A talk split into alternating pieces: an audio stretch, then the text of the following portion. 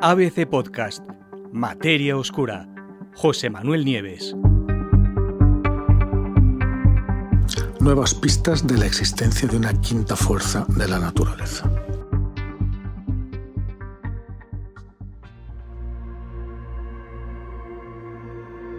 Un equipo de científicos del Laboratorio de Física Fermilab, que está en Chicago, eh, que es uno de los aceleradores de partículas mayores del mundo, probablemente el segundo después del europeo del LHC que está aquí en Suiza. ¿no? Bueno, pues este equipo de científicos del Fermilab piensa que está más cerca que nunca del descubrimiento de una nueva fuerza, una nueva fuerza de naturaleza que sería la quinta. En un artículo que acaban de enviar a la revista Physical Review, eh, los científicos todos ellos parte de una colaboración internacional que se llama MUON G-2 del propio Fermilab, pues afirman que han encontrado nuevas evidencias, nuevas pruebas de que los muones, unas partículas que se parecen mucho a los electrones pero que son 200 veces más pesadas, pues no se comportan del modo en que deberían hacerlo según las teorías actuales. Y esa diferencia de comportamiento dicen los investigadores, podría deberse a la acción de una quinta fuerza de la naturaleza, aún desconocida por nosotros. Por supuesto, se necesitarán más datos. Esto es una especie de carrera de fondo que empezó en 2020 con datos cada vez más precisos sobre la posible existencia de esta quinta fuerza. Y los que acaban de publicar ahora son los más precisos de todos hasta ahora. Pero, aún así, se necesitarán más datos para confirmar del todo estos resultados. Pero si resultan ser correctos, estaremos al principio de una auténtica revolución, pero mm, como no la ha habido en, un siglo, de la física, porque será la primera vez en las últimas seis décadas que podrá ir más allá del modelo estándar, esa gran teoría que fue formulada en los años 50 del pasado siglo y que incluye todas las partículas conocidas y las fuerzas que las gobiernan, pero que deja fuera cuestiones tan importantes como la materia oscura y la energía oscura. ¿Qué fuerzas actúan en el universo? Bueno, pues como os digo, desde hace más de 50 años los físicos estudian el universo a través de esta teoría que se llama el modelo estándar. El modelo estándar es como un catálogo que reúne todas las partículas que se conocen. Pero claro, es una, es una teoría, con lo cual las partículas que el modelo estándar, que esa teoría predice que existirían en determinadas condiciones de energía, eh, décadas de experimentos en aceleradores las han ido encontrando. Entonces, la realidad, según el modelo estándar, eh, se describe a través de las interacciones de las distintas partículas a través de cuatro fuerzas fundamentales.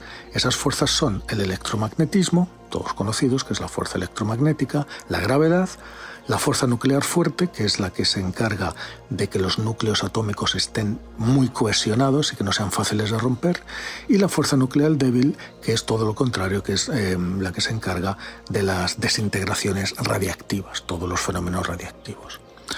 Esas cuatro fuerzas explican todo lo que nos rodea.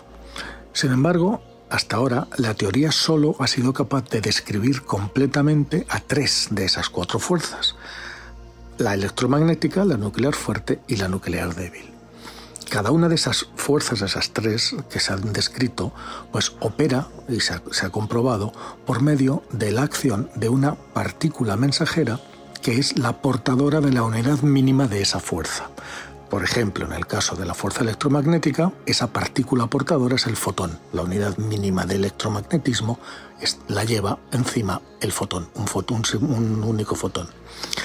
la partícula de la, de la fuerza nuclear fuerte es el gluón, de glue, pegamento, porque sirve para cohesionar el núcleo atómico, y el de la fuerza nuclear débil, que es la que se encarga de las desintegraciones, son dos bosones, los V y los Z, que fueron descubiertos en los 80 por un físico que se llama Carlos Rubia, que fue premio Nobel por eso. Bueno, y todas estas partículas han eh, sido observadas y descubiertas en los aceleradores. Pero claro, se nos queda fuera una. El modelo estándar todavía tiene pendiente eh, a la gravedad, tiene que incorporar la gravedad a esa descripción, ¿no? Para hacerlo completo. Y eso se lleva intentando sin éxito desde hace ya décadas. Se supone que, igual que sucede con las otras fuerzas, pues también la gravedad debería tener su propia partícula portadora, que se la llama el gravitón, pero nadie ha conseguido encontrarla por ahora. Y además, por si fuera poco, se une ahora la posible existencia de esta quinta fuerza. Y esta ni siquiera estaba prevista en el modelo estándar. Por lo cual parece claro que más allá del modelo estándar hay una física totalmente nueva que nos espera, está esperando a ser descubierta. Eh, durante los últimos años, es cierto, algunos científicos han encontrado indicios de la existencia de esa quinta fuerza, pero por ahora ninguno de los experimentos que han tratado de encontrarla y de determinar sus características han tenido éxito. En palabras de Brendan Casey, que es el científico principal del Fermilab mm, de, eh, que ha hecho este estudio, dice, realmente eh, dice Brendan Casey, estamos explorando un nuevo territorio. Estamos determinando el momento magnético del muón con una precisión mayor que nunca antes. ¿Por qué es importante el muón? Bueno, mm, el muón no es que sea importante en sí. La pista sobre la existencia de una quinta fuerza podría haber llegado de cualquier otro sitio, de cualquier otra cosa. Pero no, lo hizo en forma de una anomalía en el comportamiento precisamente de esta partícula, del muón. Los muones son partículas fundamentales, como os he dicho, que se parecen mucho a los electrones, son de la misma familia, pero unas 200 veces más masivas. Por lo tanto, igual que los electrones, los muones también tienen un diminuto imán interno que en presencia de un campo magnético, se tambalea de forma similar a cómo lo hace el eje de una peonza que gira, que no gira absolutamente recto, sino que se va, se va torciendo hacia un lado y hacia otro. Bueno, la velocidad de ese tambaleo en un campo magnético depende precisamente del momento magnético del muón, y eso es lo que típicamente se representa con la letra G. En el nivel más simple, la teoría predice que G debería ser igual a 2 pero resulta que en ocasiones G tiene un valor completamente opuesto, que es menos 2. Recordar que el experimento mismo, el consorcio del Fermilab se llama experimento G menos 2.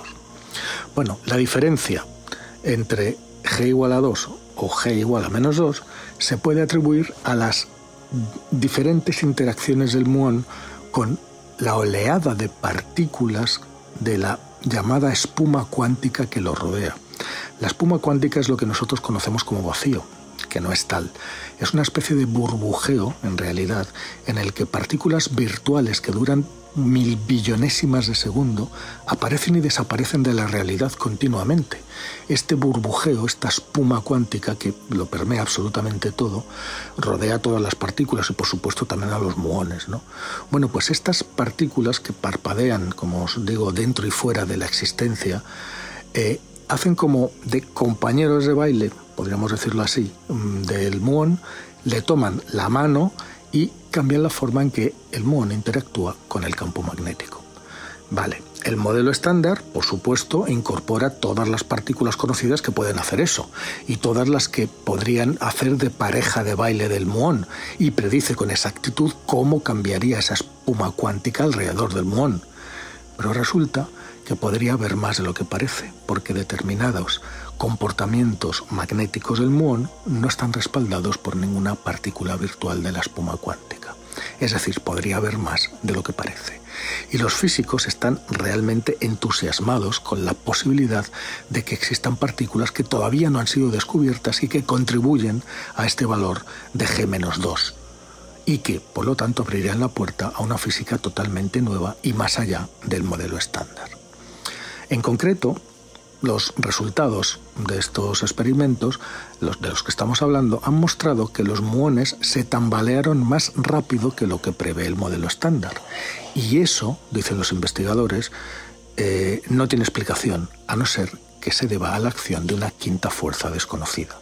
Es decir, tiene que haber otras partículas ahí que hacen que ese tambaleo de los muones magnético sea más rápido de lo previsto.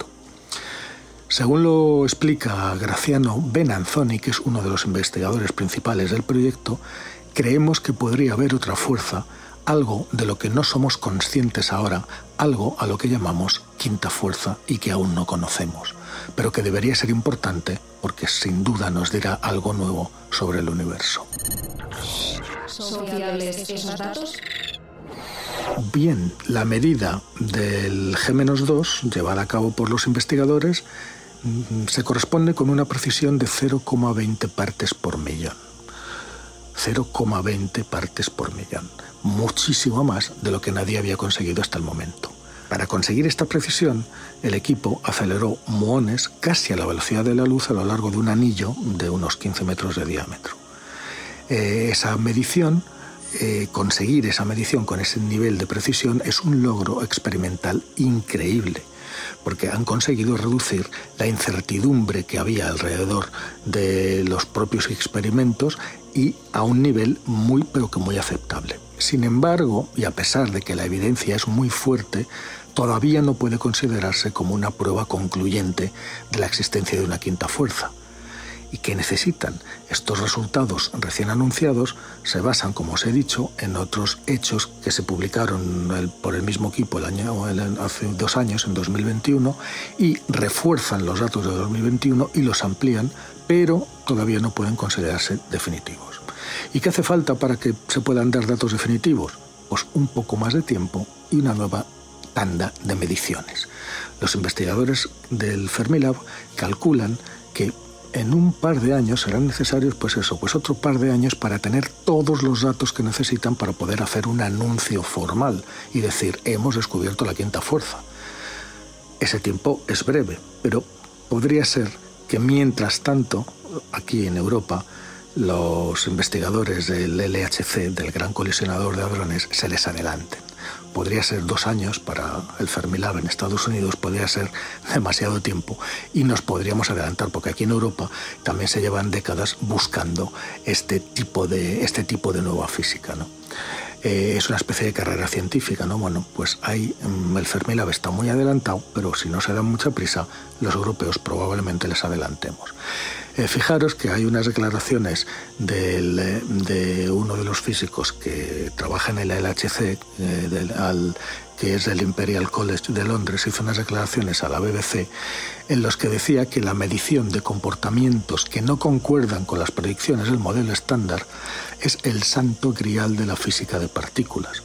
Sería el pistoletazo de salida de una revolución en nuestra comprensión, comprensión porque el modelo ha resistido, el modelo estándar ha resistido las pruebas experimentales durante más de 50 años.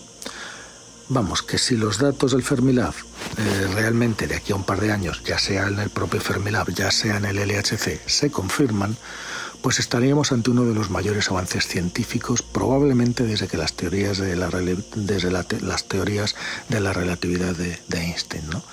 Una quinta fuerza eh, y cualquier partícula que esté asociada a ella, pues no formaría parte del modelo estándar, sería parte de una física totalmente nueva que podría llevarnos a resolver muchos de los misterios que aún no tienen respuesta. Porque es verdad que el modelo estándar es una teoría buenísima que ha, ha contestado a un montón de preguntas, pero también es verdad que a otras no ha conseguido contestarlas. Por ejemplo, ¿por qué el universo se sigue expandiendo cada vez más deprisa en vez de desacelerar? ¿Es la energía oscura la responsable de esa aceleración? Y si es así, ¿cómo funciona la energía oscura? ¿Y qué es esa sustancia desconocida que llamamos materia oscura, cinco veces más abundante que la materia normal y sin la cual las galaxias no podrían existir?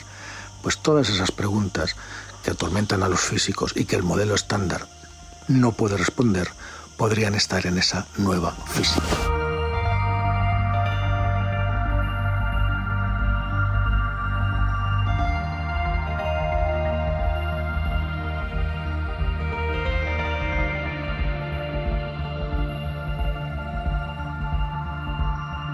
Puedes escuchar todos los episodios en abc.es, iVoox, Wanda, Spotify, Apple Podcast y Google Podcast.